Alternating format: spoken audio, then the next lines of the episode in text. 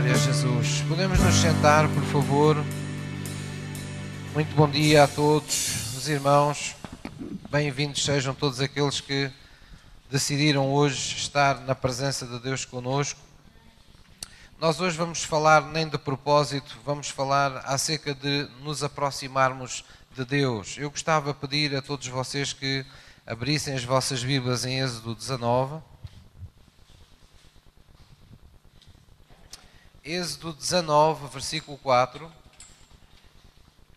Nós hoje estamos ainda, de alguma forma, sob o efeito da Páscoa, não é? Porque temos vindo a falar todas as sextas-feiras nas lições, nas primeiras lições que Deus ensinou ao seu povo no deserto, aquelas coisas que Deus foi revelando e a forma como Ele se foi revelando ao seu povo. E nós vamos pegar exatamente aqui em Êxodo 19, Êxodo 19, versículo 4, para percebermos que uma das coisas que Deus desejou e fez com o seu povo foi trazer o seu povo para mais perto, trazê-lo para, para si mesmo. Êxodo 19, versículo 4.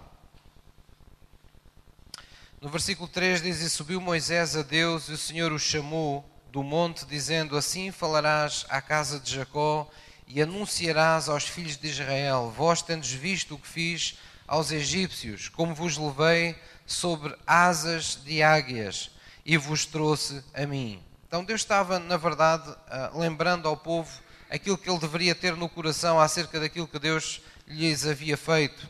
E ele estava, por outras palavras, dizendo: Vejam o que é que eu fiz com os vossos inimigos. Vejam como eu vos conduzi sobrenaturalmente quando o caminho vos era difícil. E depois diz: Vejam como eu vos trouxe a mim. Este é, na verdade, um, dos principais, se não o principal desejo de Deus quando ah, se revela a nós, quando manifesta o seu amor por nós, quando enviou inclusivamente Jesus Cristo a este mundo. Ah, o grande propósito de Deus foi estar em Cristo reconciliando consigo o mundo inteiro. Deus desejou, Deus desejou que a humanidade que vivia destituída, separada das manifestações da glória de Deus, despida uh, da possibilidade de poder ouvir Deus no seu coração, de poder ser dirigida por Deus, de poder alcançar toda a vida plena que Deus tinha para, para, para as pessoas. Deus desejou que tudo isso se alterasse, tudo isso mudasse. Então, Deus, mesmo nesta, nesta Páscoa, Deus anunciou esse propósito: o propósito de tirar o povo de uma vida separada dele para uma vida na sua presença, para uma vida onde ele se pudesse revelar ao seu povo. Vamos abrir em Tiago 4, Tiago capítulo 4, versículo 8, no Novo Testamento, e vamos ver que Deus, ah, no nosso relacionamento em Cristo, Ele põe essa responsabilidade de nos aproximarmos de Deus do nosso lado. E isto por uma razão muito simples, porque Jesus veio lidar com essa barreira de separação que nenhum homem poderia remover, chamada pecado não é? Havia o pecado que estava implícito na natureza humana, que estava implícito na nossa separação espiritual de Deus, que nenhum homem, por suas obras, por sua iniciativa, por seus sacrifícios, poderia jamais lidar ou vencer.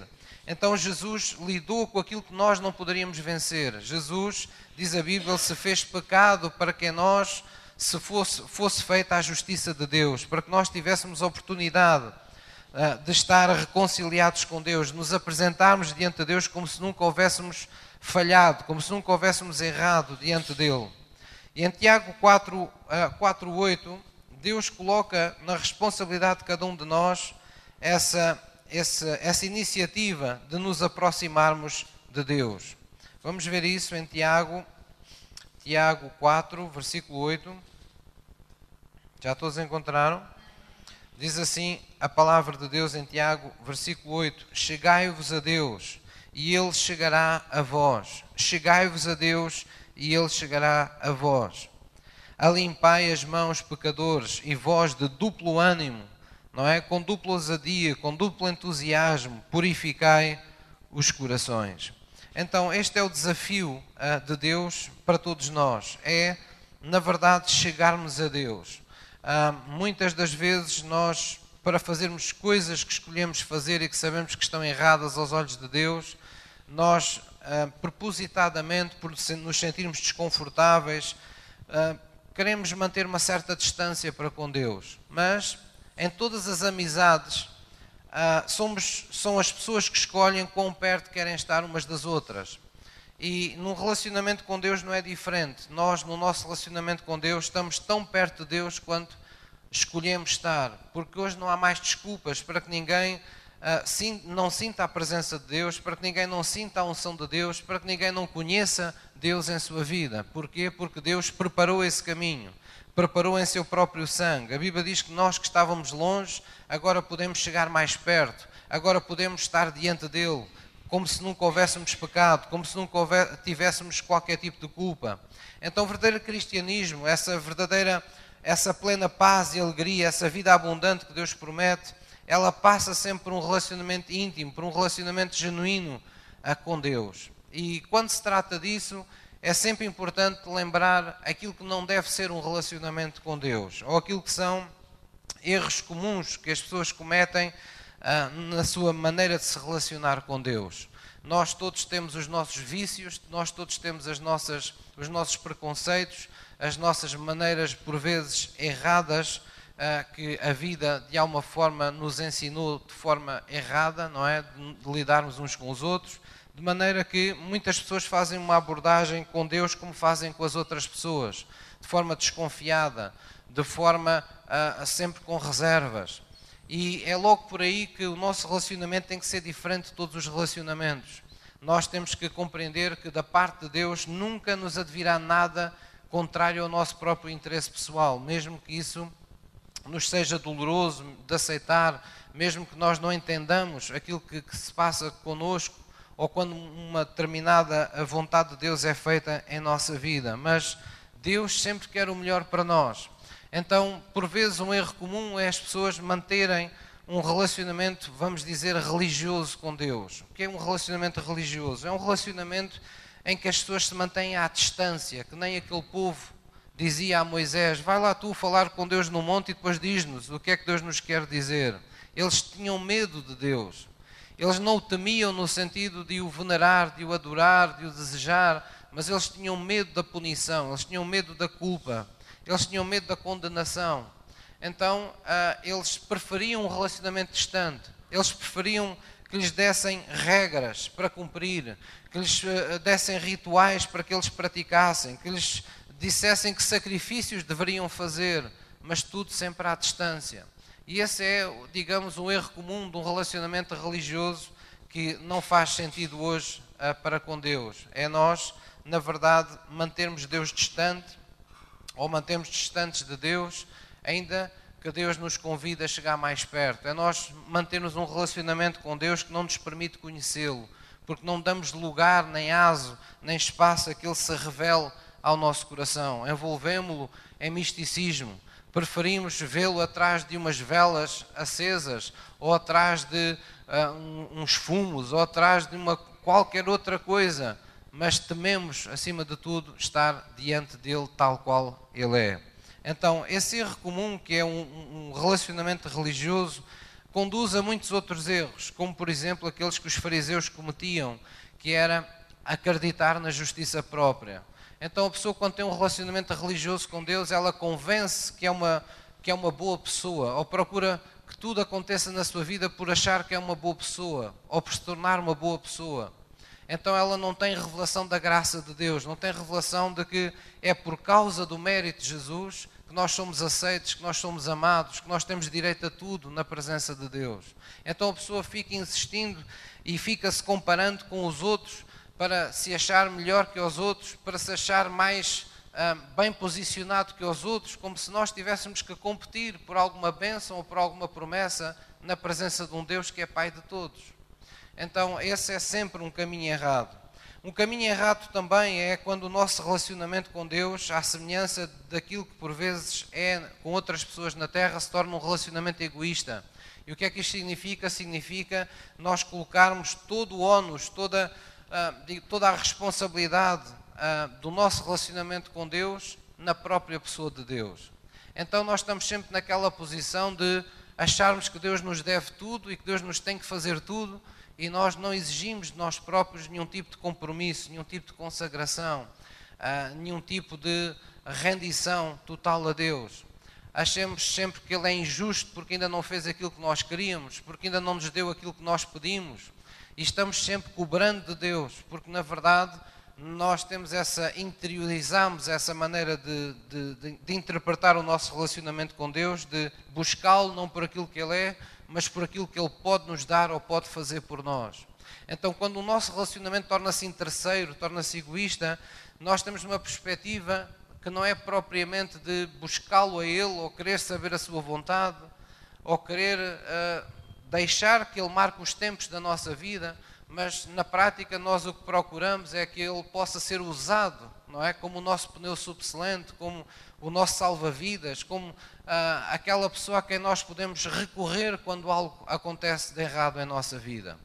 E isso é sempre um caminho errado, esse é sempre um caminho onde nós nunca vamos ter nenhum tipo de milagre, nenhum tipo de manifestação sobrenatural de Deus. Deus não, não existe para ser alguém que remedeia a nossa vida. Ele veio para mudá-la desde a raiz, para mudá-la desde o princípio. Ele diz que quando entregamos nossa vida a Cristo, ah, nós fomos feitos uma nova criatura. E as coisas velhas passaram e tudo agora é feito de uma forma nova. Isso às vezes nos custa, porque nós ah, nos agarramos ao conforto daquilo que conhecemos, daquilo que sabemos, daquilo que nos, ah, que nos é mais familiar. Mesmo quando sabemos que a vida que temos não é a melhor mas nós nos agarramos àquilo que temos.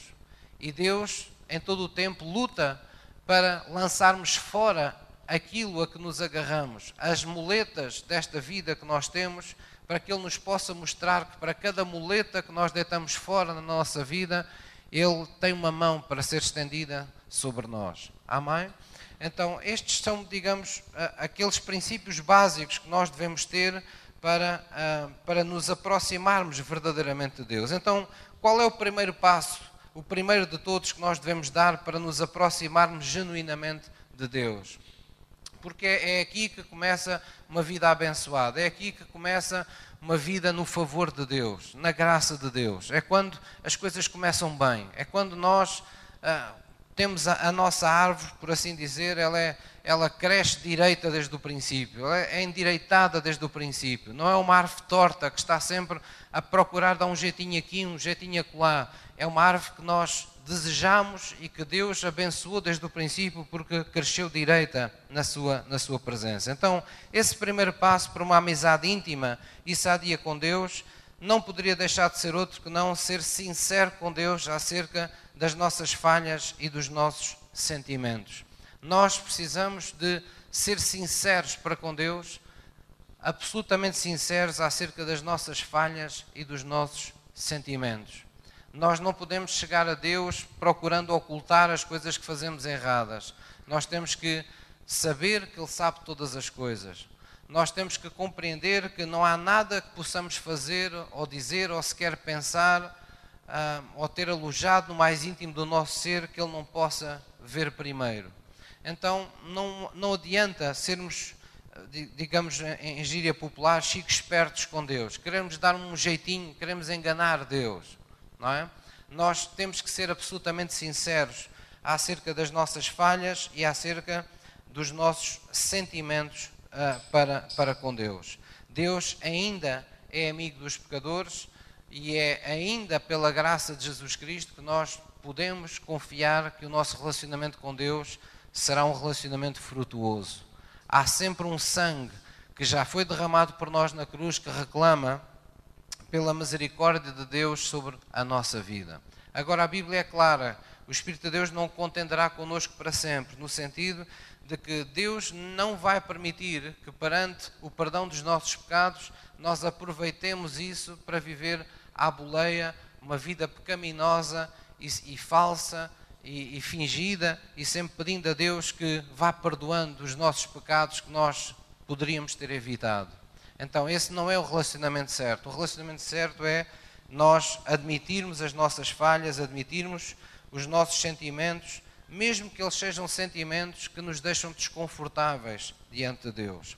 Então, quando nós olhamos para aquilo que na Bíblia são chamados amigos de Deus, ou foram chamados na Bíblia, porque foram muito poucos, de amigos de Deus, nós vemos que Deus permitiu que, por exemplo, Abraão ah, o questionasse e o desafiasse acerca de Sodoma, dos seus planos para Sodoma. Vocês lembram-se, ah, aqueles que, que, conhecem, que Deus prometeu queimar a, a Sodoma e Gomorra por causa de, do, do, do, pecado e da forma imoral como aquela, aquelas cidades viviam.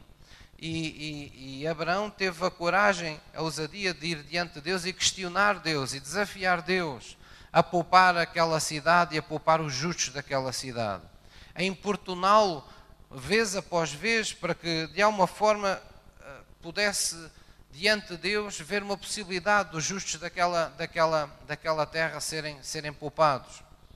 Nós vemos, por exemplo, David, muitas das vezes não vamos a esses salmos, preferimos ir a um salmo 91, um salmo 23, a um salmo 18, um salmo, sei lá, 37, a salmos onde há louvor, onde há declarações de fé, onde há a consagração, David diz coisas maravilhosas para Deus, mas também, há, também existem os outros salmos. O livro de Salmos tem salmos onde David expressa a sua angústia para com Deus, onde ele, inclusivamente, praticamente acusa Deus de o abandonar, de, eh, de ser injusto com ele, de o trair, Parece incrível, mas David, que conhecia Deus, teve a ousadia de revelar estes sentimentos diante de Deus. Isto é uma coisa inconcebível para quem leva um relacionamento religioso. Porque quem leva um relacionamento religioso passa o tempo a pensar naquilo que Deus quer ouvir para então depois falar com Ele. Mas Deus não quer que você fale as palavras que você pensa que Ele quer ouvir ou que você fale palavras que você pensa que são as mais adequadas. Deus quer que você fale as palavras que estão de acordo com o seu coração. A Bíblia diz que a palavra da fé está junto de nós, no nosso, na nossa boca e no nosso coração. Palavra da fé. O que é que isto significa? É aquela palavra que agrada a Deus. Aquela palavra que agrada a Deus, que está de acordo com Deus. Deus ama quando essa palavra está em sintonia no nosso coração e está pré, eh, perto da nossa boca. Ou seja, quando você dá boca às palavras do seu coração. Quando você fala aquilo que está no seu coração. Deus preparou, inclusive, um poder especial para toda a vez que nós falamos aquilo que queremos no coração. Jesus ensinou essa doutrina. Disse que se nós querêssemos alguma coisa no coração e o falássemos, de acordo com a vontade de Deus, seríamos galardoados por isso. Montanhas seriam removidas da nossa vida. Porquê? Porque Deus aprecia isso. Mas, pastor, então, e se eu no meu coração tiver maus sentimentos, como é que eu vou fazer? Bem, vamos olhar para a Bíblia. Jó, por exemplo, ele teve, passou por uma dura provação na sua vida, perdeu filhos, perdeu prosperidade, toda a prosperidade que tinha, perdeu a saúde que tinha, e ele passou momentos de profunda angústia. Ele expressou a sua angústia para com Deus, mas em nenhum momento ele deixou de ser absolutamente sincero. Nós olhamos para a Bíblia e vemos que Deus repreendeu os amigos de Jó por terem sido falsos, por terem mentido, mas acabou absolvendo Jó por reconhecer a sua sinceridade. Porque às vezes nós, de certa maneira, temos sentimentos que não são os mais agradáveis para com Deus, podemos até nos sentir ressentidos, por não termos uma oração respondida ainda, ou por, sei lá, por termos um estado de alma doloroso, estarmos a, sofrer na pele as consequências de alguma coisa desagradável, e, e por vermos as coisas acontecerem e parece que Deus não faz nada, somos tentados a ficar ressentidos. E temos que nos lembrar que a amargura é dos maiores obstáculos a esse relacionamento com Deus. Mas mesmo quando ela existe, nós devemos denunciá-la diante de Deus. Nós devemos dizer a verdade a Deus: Senhor, eu tenho estado magoado com isto. Eu sei que isto parece parvo, parece estúpido, Deus, mas é verdade. Eu tenho estado angustiado, tenho estado amargurado contigo, contigo por isto ainda não ter acontecido, por tu não teres ainda aparentemente feito nada nesta situação da minha vida. Mas se esse sentimento nos deixar desconfortáveis, devemos então pedir perdão a Deus. Mas não, deve, não devemos deixar de ser absolutamente sinceros. Posso ouvir uma mãe? Porque a sinceridade dos nossos sentimentos ela eh, é, é algo que agrada profundamente a, a Deus. Amém? Então devemos aceitar sempre a verdade de que sempre que Deus age, Ele age a nosso favor. A Bíblia diz que todas as coisas estão destinadas, quando nós estamos diante de Deus, a contribuírem juntamente para o bem daqueles que amam a Deus. Mesmo que às vezes as voltas que a nossa vida dá não pareçam as mais agradáveis, não sejam uh, as mais uh, as melhores aos nossos olhos, mesmo que a gente não entenda o processo, não entenda o que Deus está a fazer connosco, mas quando Deus age, devemos partir desse pressuposto santo de que Deus age sempre a nosso favor, age sempre em nosso interesse pessoal. É isso que diz lá em Jeremias. Diz que os propósitos, os sentimentos, as intenções de Deus, quando pensa em nós, é nos proporcionar o melhor para nós, é nos proporcionar o melhor para a nossa, para a nossa vida. Amém? Quando Deus nos manda praticar mandamentos, está sempre associado, se vocês repararem na Bíblia, expressões como para que tenhas longos dias sobre a terra, longos dias fartos de vida, de prosperidade. Deus sempre sempre quando nos manda fazer alguma coisa que aos nossos olhos parece ah, doloroso ou, ou parece sacrifício ou parece difícil de fazer, Deus sempre tem em mente não o imediato, não aquilo que é ah, consumível no momento, mas Deus tem em, em, em perspectiva aquilo que é melhor para nós. Temos que nos lembrar que Ele não apenas nos quer abençoar hoje, aqui e agora, Ele está no processo de nos abençoar, está transformando-nos em pessoas à sua imagem e semelhança. Então, tal como se fosse uma casa que estava construída e que foi apresentada diante de Deus, há paredes que Deus vai querer deitar abaixo, há janelas que Deus vai querer partir para aumentar a sua dimensão. Há, há, há, há infiltrações no, no, no telhado da nossa vida que Deus vai querer levantar o telhado todo para lidar com essas infiltrações. E quem já passou por experiências dessas na sua casa sabe que são coisas trabalhosas, são coisas que custam dinheiro, que custam tempo, que causam desconforto. Mas Deus sempre tem a perspectiva que a casa seja bem construída, que a sua vida seja bem construída. Que valha a pena cada dia que você se levanta da sua cama para ir trabalhar que vale a pena cada dia que você passa na companhia dos seus filhos, ah, porque está, na verdade, construindo vida de aliança, está construindo ah, pessoas de caráter, está construindo pessoas que estão firmes em Deus. Essa foi a linguagem de Jesus. Aquele que ouve as minhas palavras e as pratica, assemelhá-lo-ei, disse Jesus, ao homem prudente, não é? Que foi e, e, e construiu a sua casa sobre a rocha. Vieram temporais, vieram ah, tempestades, ventos combateram aquela casa, correntes combateram, água combateu aquela casa, mas não caiu porque estava edificada sobre a rocha. É mais fácil construirmos uma casa na areia. Fazemos mais depressa. Não dá tanto trabalho. Não temos que andar a partir pedra. Não temos que suar. Há muitos, muitos anos atrás, quando eu ainda era tinha uns 8, 9 anos, tenho essas memórias ainda hoje vivas. Eu assistia à construção da casa dos meus pais desde a fundação. E eu próprio, mesmo com aquela idade, participei nisso, dentro daquilo que me era possível. Os meus pais não tinham nenhum tipo de educação estranha do género de coitadinho, o menino não se pode sujar, ou o menino não pode pegar na pedra, o menino não pode pegar no cimento. Eu ia para todo lado com as, com, com as pessoas das obras, e, e, com o meu próprio pai e participava ativamente naquilo que me era permitido com a idade, com a idade que eu tinha.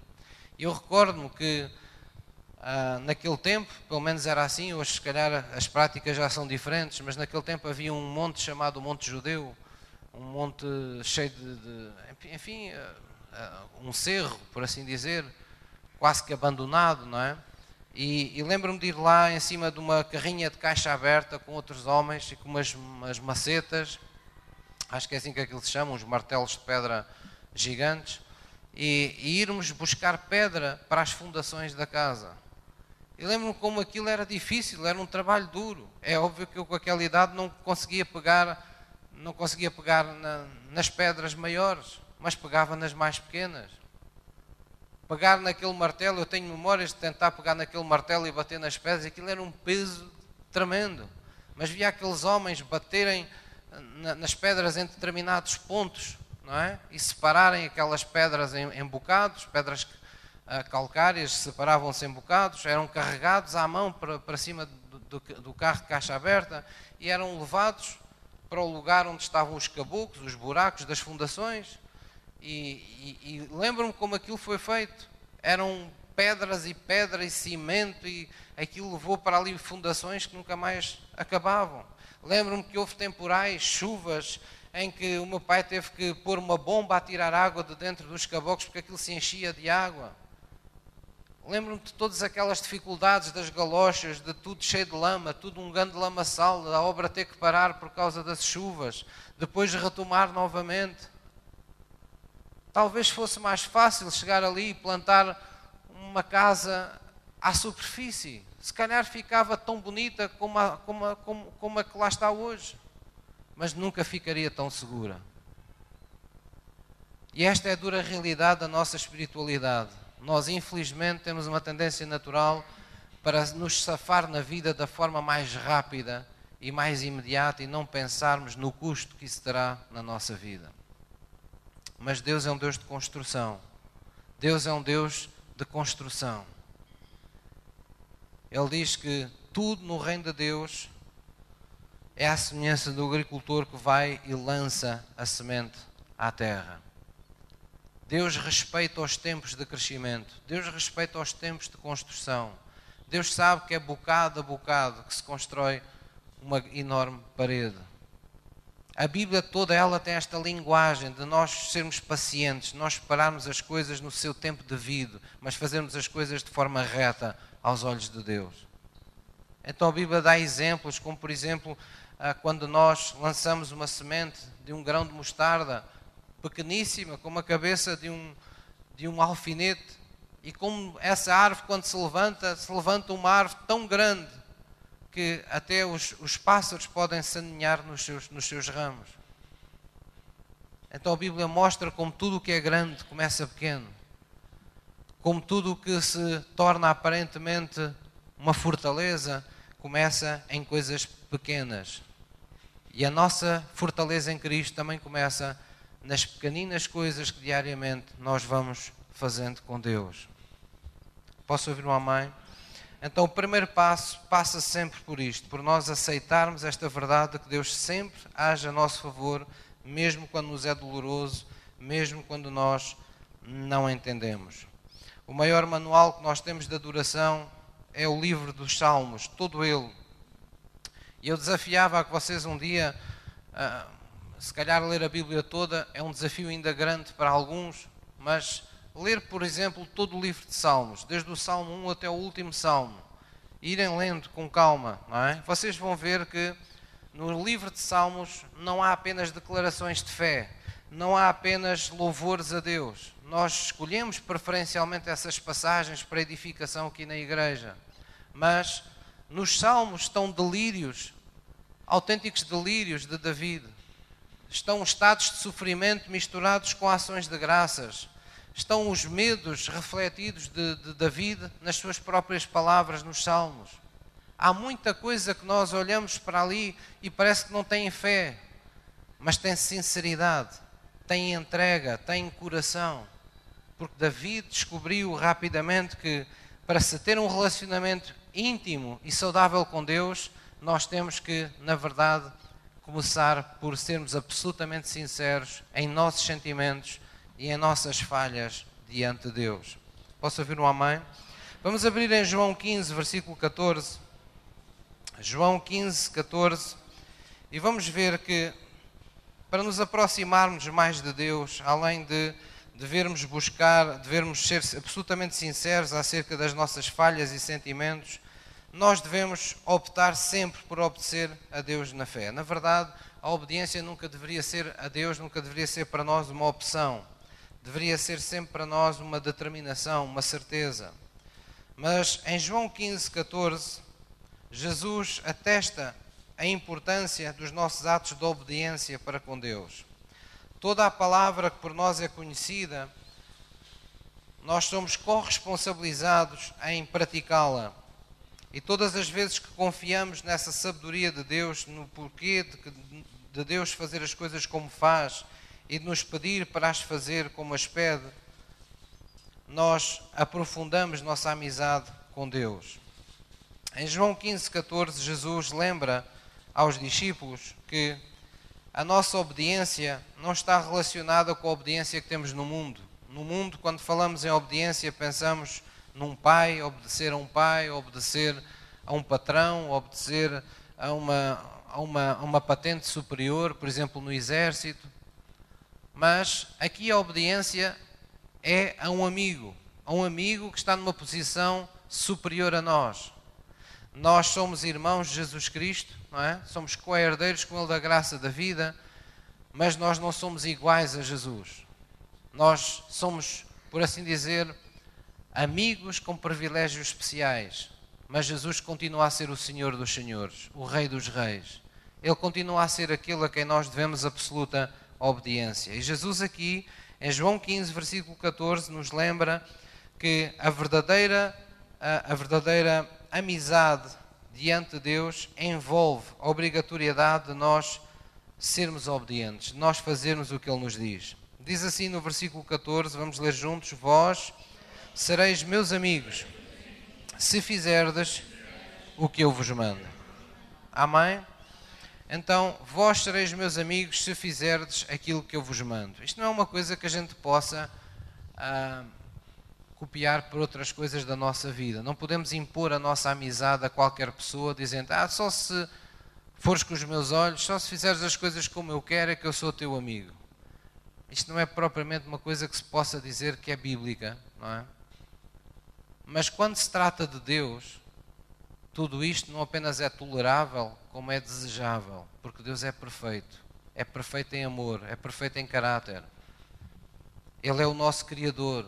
Não estamos a falar de uma pessoa que vive connosco no nosso dia a dia, ou que foi criada connosco, estamos a falar daquilo que nos criou. E Deus nos diz assim, nestes termos: Vós sereis meus amigos se fizerdes o que eu vos, o que eu vos mando. Portanto, se nós queremos nos aproximar de Deus, se queremos ter uma amizade sadia com Deus, temos que rapidamente nos determinar a ser praticantes da palavra de Deus e não apenas naquelas coisas que aos nossos olhos são, são grandes coisas, mas naquelas também que são pequenas coisas. Nós todos procuramos um grande momento para a gente ter um ato de obediência que a gente se lembre pela vida toda que a gente possa dizer: Ah, eu fiz isto, por isso Deus há de ser sempre importante na minha vida. Não, Deus quer que você se lembre das muitas e pequeninas oportunidades na sua vida em que você tem a oportunidade de ser obediente. E nós podemos ser obedientes quando somos verdadeiros, quando apenas uh, amamos alguém, quando damos apoio a alguém, quando levantamos uma pessoa que está abatida, tudo isso faz parte da nossa obediência a Deus. Posso ouvir um amém? Então vamos abrir em, em, nessa mesma passagem, João 15, no versículo 9, nós vamos ler ainda o que aí diz, e diz assim a palavra de Deus: Como o Pai me amou, também eu vos amei a vós. Permanecei no meu amor. Se guardardes os meus mandamentos, permanecereis no meu amor. Do mesmo modo que eu tenho guardado os mandamentos do meu Pai e permaneço no seu amor. Tenho-vos dito isto para que o meu gozo permaneça em vós e o vosso gozo seja completo. O vosso gozo seja completo. Muitas vezes os incrédulos pensam que nós cristãos obedecemos a Deus por causa da culpa, para evitar a culpa, ou para não sermos condenados por alguma coisa que fizemos, ou simplesmente para sermos poupados de juízo. Mas ou por medo, não é? De que qualquer coisa nos aconteça. Mas o cristianismo verdadeiro envolve exatamente o oposto. Nós obedecemos a Deus porque fomos perdoados, não é porque temos culpa, é porque fomos perdoados. Nós obedecemos a Deus porque fomos tocados pelo seu amor. É o amor de Deus que está na base da nossa obediência. E é por isso que toda vez que nós obedecemos a Deus, acontece isto que está no versículo 11: Tenho-vos dito isto para que o meu gozo permaneça em vós e o vosso gozo seja completo. Ou seja, há gozo, há alegria na nossa obediência porque ela é feita com amor. Posso ouvir um amém? Então, essa é a grande diferença. Essa é a diferença entre um relacionamento genuíno e um relacionamento forçado. Vamos abrir nos Salmos 69, Salmos 69, versículo 9. Salmos 69, versículo 9. Salmos 69, versículo 9. E nós vamos ver que, além de nós devermos ser absolutamente sinceros acerca de nossos sentimentos, nossas falhas para com Deus, e de nós devermos decidir obedecer a Deus sempre pela fé, é importante para nos aproximarmos de Deus também darmos importância ao que é importante para Deus. No versículo 9 do capítulo 69, diz assim: Pois o zelo da tua casa ele me devorou. Eu vou ler no versículo 8 para ser mais facilmente entendermos melhor. Tenho-vos tornado um estranho para com tenho tornado um estranho para com os meus irmãos e um desconhecido para com os filhos de minha mãe pois o zelo da tua casa me devorou e as afrontas dos que te afrontam caíram sobre mim. Na prática, o que o salmista está a dizer é: Eu tenho tomado como prioridade estar contigo, Senhor. Eu tenho como prioridade dar importância àquilo que é importante para ti. Sempre que alguém te, te afronta, eu sofro com as, com as afrontas que fazem ao teu nome, não é? Estamos a falar, por exemplo, uh, que nem David, quando ele chegou lá àquele campo de batalha e viu que todos estavam uh, falando mal do Deus de Israel, não é? E como ele chegou lá e disse: Mas quem é este Golias? Quem é este gigante que está afrontando o Deus de Israel? Ele sentia-se incomodado com aquilo. Não era apenas a questão de uma vitória numa batalha, não era apenas uma questão de ele conseguir, uh, ou a sua família, ter mais riquezas ou, ou ter mais uma conquista. Era o nome de Deus que estava a ser ali vexado. Isto incomodava-o. Aqui diz: O zelo da tua casa me devorou. Quer dizer, o zelo que eu tenho pela tua obra, para que tua, as tuas causas sejam, prevaleçam nesta terra, para que as coisas que tu amas sejam reconhecidas. Eu vivo com esse cuidado permanente no meu coração. Na verdade, esta foi uma passagem que foi tomada por Jesus Cristo quando diz o zelo da tua casa me devorou, para dizer que Jesus foi consumido até à cruz pelo zelo de fazer a vontade de Deus para o qual tinha sido enviado a este mundo. Amém? Então nós devemos dar importância ao que tem importância para Deus. Na verdade, é isso que nós esperamos de um amigo. Se nós queremos ter uma amizade sincera com Deus, nós temos que pensar nas amizades que temos. Quem são as pessoas que nós admitimos no coração serem os nossos amigos. São aquelas para quem a nossa vida pessoal se torna um motivo de profundo interesse para eles.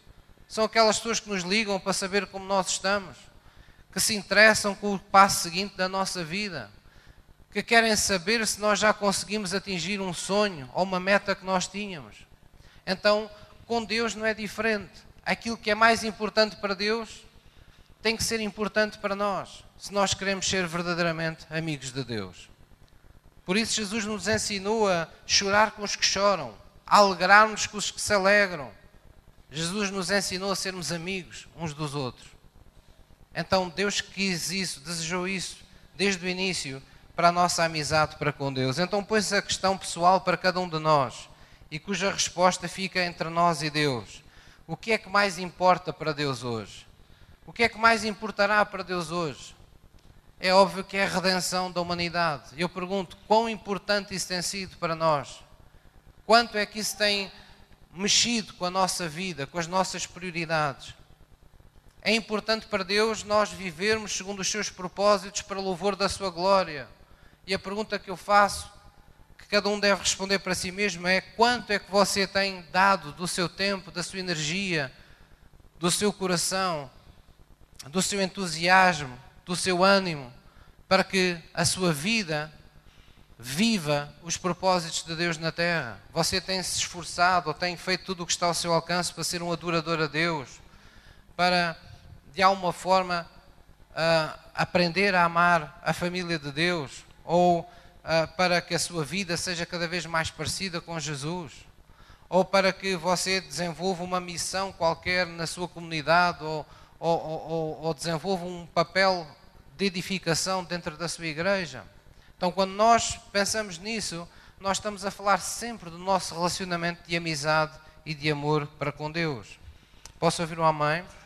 Vamos ver aí nos Salmos 63, versículo 3. Salmos 63, versículo 3. Um quarto passo. Já vimos que devemos dar importância ao que é importante para Deus. Vamos ver este quarto passo que é não basta dizer que queremos ter uma amizade com Deus, nós devemos desejar ser amigos de Deus mais do que tudo nesta vida. Desejar. Irmãos, o desejo é verdadeiramente o motor de todas as coisas genuínas nesta vida. Se nós não desejarmos trabalhar, o trabalho vai ser sempre uma chatice para nós. Se nós não desejarmos um, um, relacionamento, esse relacionamento vai ser sempre uma tortura para nós. Se nós não desejarmos o melhor desta vida, vai ser uma chatice Deus conseguir endireitar a nossa vida, porque vai sempre lidar com uma pessoa desanimada, com uma pessoa frustrada, com uma pessoa que está sempre olhando para o chão e não para cima. O desejo é absolutamente essencial. E quando se trata da amizade séria com Deus, nós temos que desejar essa amizade com Deus. Nós temos que ter fome de Deus, de sede de Deus, temos que ter um, prazer em Deus que não temos em mais nenhum lugar. E foi por isso que Jesus disse que se alguém amar mais a sua própria família, pais, mães, filhos, o que quer que seja, campos, uh, o que for, mais do que a Jesus, não é digno dele. Essas palavras refletem que há coisas que Deus não comprometerá no nosso relacionamento com Ele. Ele ainda é Deus. E Ele exige ser tratado como Deus no nosso relacionamento. Nós precisamos dele, nós dependemos dele, mas nós temos que demonstrar o nosso amor e o quanto desejamos estar na sua presença. Amém? Salmos 63, versículo 3 diz: Porque a tua benignidade é melhor do que a vida, os meus lábios te louvarão. Noutras passagens, não é? Diz que porque o teu amor é melhor do que a vida, os meus lábios te louvarão. Nós até temos um hino que canta isso, não é? Melhor que a vida é, é o teu amor. Então, isso reflete, esse hino de adoração reflete esta revelação no nosso coração. Estamos a dizer a Deus que esta vida só vale a pena ser vivida se for vivida com Ele e para Ele. Não quer dizer que a gente se vai encerrar todos aí dentro de um convento, mas quer dizer que ao vivermos, queremos ser a expressão real e plena da vida de Deus na Terra. Queremos mostrar com a nossa vida qual foi a intenção de Deus quando pôs a humanidade na Terra. Nos dar a capacidade de viver a vida na sua máxima plenitude. Vermos as nossas capacidades serem levadas ao máximo, mas ver também as nossas vidas serem todas elas focalizadas nos mandamentos de Deus, amá-lo sobre todas as coisas e sermos capazes de amar o próximo como a nós mesmos. O mundo desespera por pessoas que sejam capazes de sofrer dano para amar a felicidade das pessoas à sua volta. Há imenso sofrimento hoje, há imensa destruição hoje, há imensa guerra hoje, há constantes conflitos resolvidos nos tribunais, nas polícias, em todo lado, porque as pessoas estão focadas apenas na sua própria felicidade. Mas quando nós não atentamos propriamente para o que é nosso, mas copiamos o sentimento de Jesus e atentamos para a felicidade dos outros, para aquilo que é o melhor interesse para os outros, então nós cumprimos os mandamentos de Deus. Nós não vamos roubar os outros, nós não vamos humilhar os outros, nós não vamos desrespeitar os outros, nós não vamos subjugar os outros contra a sua própria vontade, a nossa vontade, nós não vamos obrigar os outros a serem aquilo que eles não querem ser nós não vamos fazer uma série de coisas que sabemos que estão erradas. Porquê? Porque há amor como intenção primordial no nosso coração sempre que olhamos os outros. Olhamos não com os nossos olhos, não vendo o que podemos retrair ou retirar do outro, mas vendo como é que eu posso abençoar esta pessoa, como é que eu posso tornar esta pessoa mais feliz, como é que eu posso ajudar esta pessoa a encontrar o seu caminho de vida plena aos olhos de Deus. Posso ouvir um amém? Então é muito, muito importante nós compreendermos isso. Nós vamos terminar com uma passagem que está em Jeremias 29. Eu vou pedir aos irmãos que abram em Jeremias 29, o louvor pode subir. Jeremias 29, versículo 13. Jeremias 29, versículo 13. Jeremias 29, versículo 13. E Deus, de alguma forma, Ele é claro nas Suas palavras. Deus não esconde, Deus não mistifica, Deus não se esconde, Deus quer revelar-se. Deus mostra-nos o caminho através do qual nós o podemos encontrar. E em Jeremias 29, 13, a palavra de Deus diz assim: Já todos encontraram? Vamos ler juntos e diz: buscar-me-eis e me achareis, quando me buscardes com todo o vosso coração. Com todo o vosso coração. Amém? Quer dizer que nós temos que nos render sem reservas a Deus. Nós não podemos deixar nada de fora na nossa vida, no nosso coração. Nós não podemos ter áreas proibidas a que Deus entre. Nós não podemos ter áreas da nossa alma, do nosso viver, que nós digamos, bem, oh Deus, desculpa lá, eu sei o que é que a tua palavra diz, mas aqui não dá, aqui eu tenho que fazer as coisas de outro jeito. Não, nós temos que procurar da nossa amizade sadia e íntima com Deus, verdadeira com Deus, extrair tudo aquilo que a vida nos permite extrair. A Bíblia fala de que na Sua presença há uma multidão de alegrias. Então não há apenas uma coisa boa ou duas, há muitas mais coisas que excedem toda a nossa, todo o nosso querer, todo o nosso imaginar, porque a vida que Deus tem para nós é sempre maior do que aquela que nós podemos imaginar. Afinal de contas, Ele é o autor da vida, Ele foi o nosso Criador e Ele é aquele que detém o manual para que nós possamos eh, chegar à vida que Ele nos preparou. Posso ouvir uma mãe?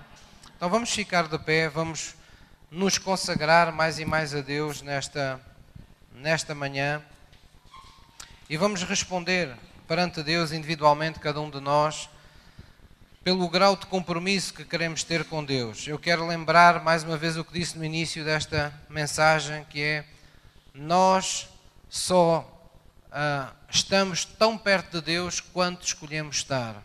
Ou seja, somos nós que nos temos que aproximar de Deus. Somos nós que temos que dar passos sem medo, passos desejosos de o conhecer, passos desejosos e corajosos. A Bíblia fala em duplo ânimo. Ânimo fala de coragem. Duplo ânimo, Deus nos está a dizer: tu tens que ter uma dupla coragem para te aproximar de mim. Porquê? Porque Deus vai nos pedir coisas que nos são difíceis de fazer. E nós não podemos ter ilusões acerca disso. Há coisas que ocupam o nosso coração que estão lá a mais. Há coisas que estão entupindo a nossa alma, os nossos sentimentos, os nossos pensamentos, Deus vai querer remover. Isso poderá mexer com feridas que você pensava estarem já resolvidas na sua vida, mas que ainda não estão. Mas você tem que ter essa absoluta coragem de pensar: tudo vale a pena quando Deus se torna Senhor da minha vida.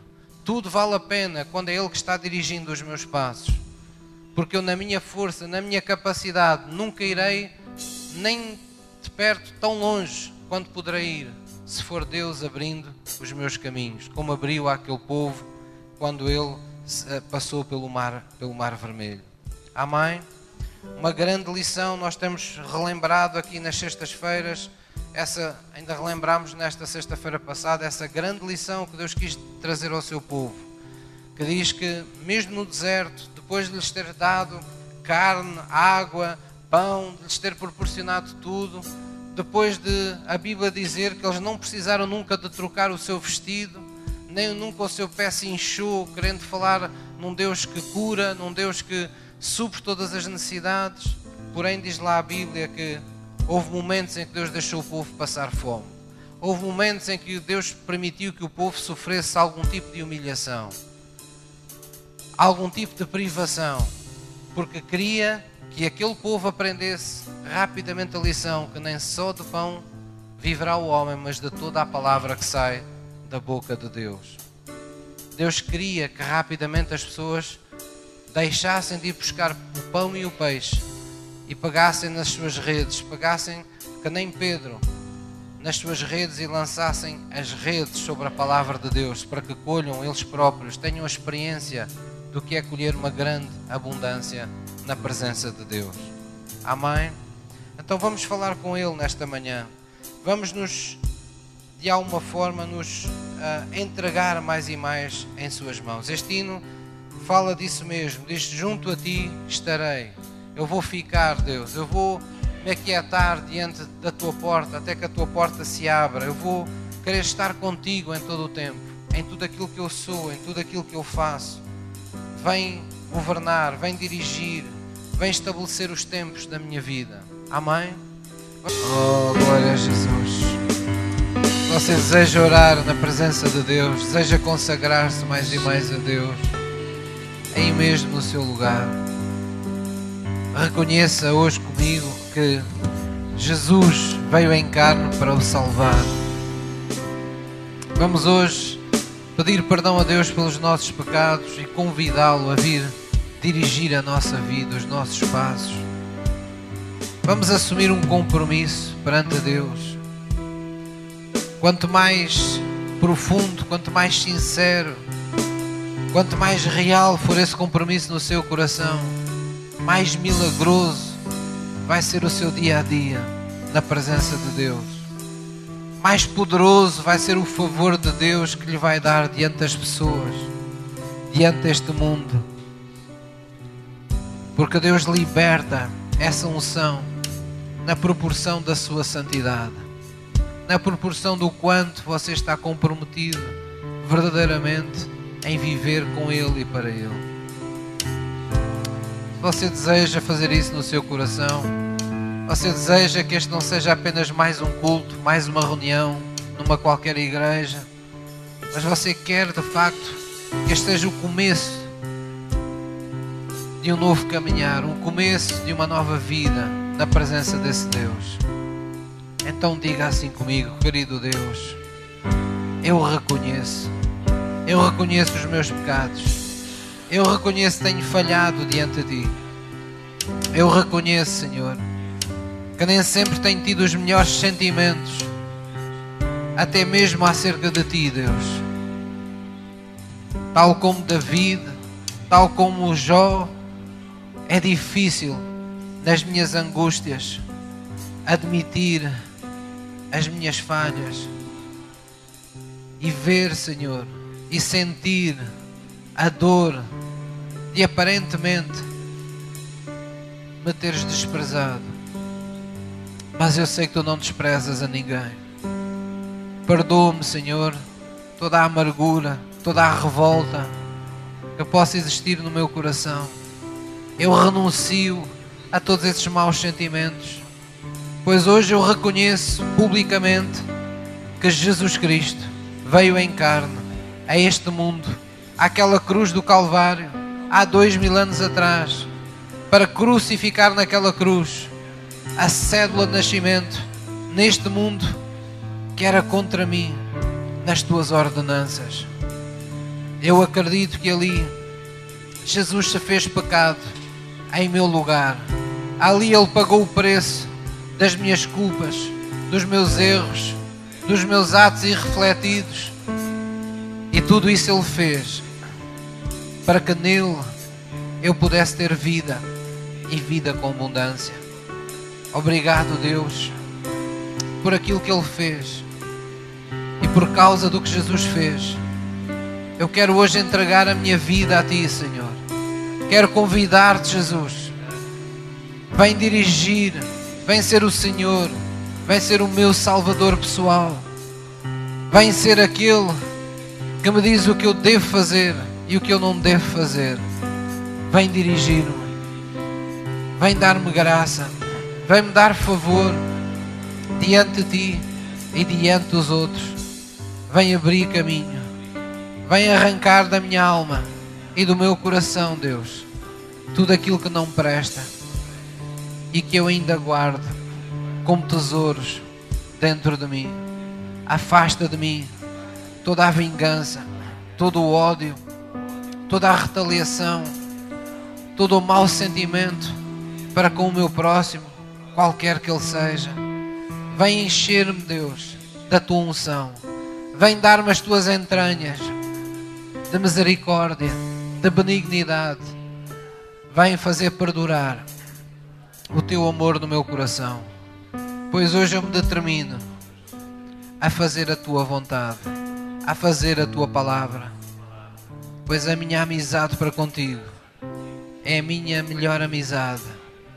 É o relacionamento mais importante da minha vida.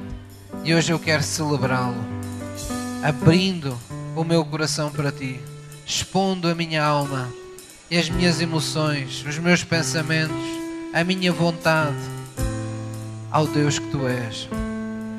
Vem, Senhor, vem tornar a minha vida diferente. Vem mostrar aos meus olhos porque é que eu nasci nesta terra, porque é que eu tenho vida nesta terra.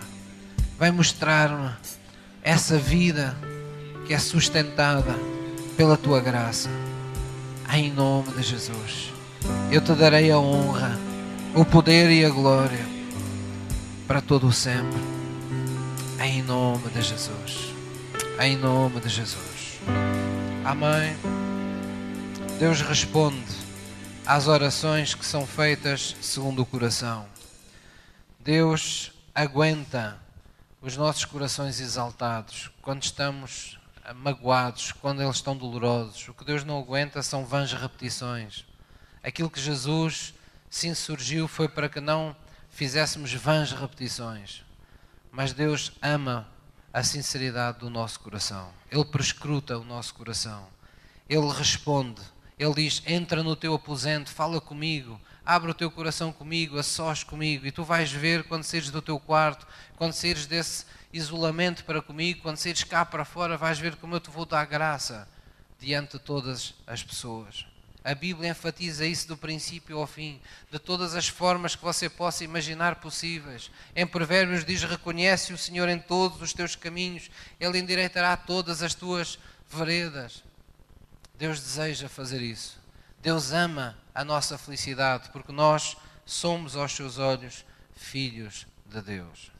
Está aqui algum pai que queira ver o seu filho mal na vida, ou os seus filhos a serem humilhados? a, a passarem fome ou a passarem dificuldade. Nenhum de nós. Deus é melhor Pai do que nós. Deus ama-nos com amor perfeito. E a boa notícia que eu tenho para vocês é que Deus não é pobre, que não nos possa enriquecer. Deus não é enfermo, que tenha que partilhar as suas enfermidades conosco. Ele é o Senhor que sara. Amém? Podemos nos sentar, por favor?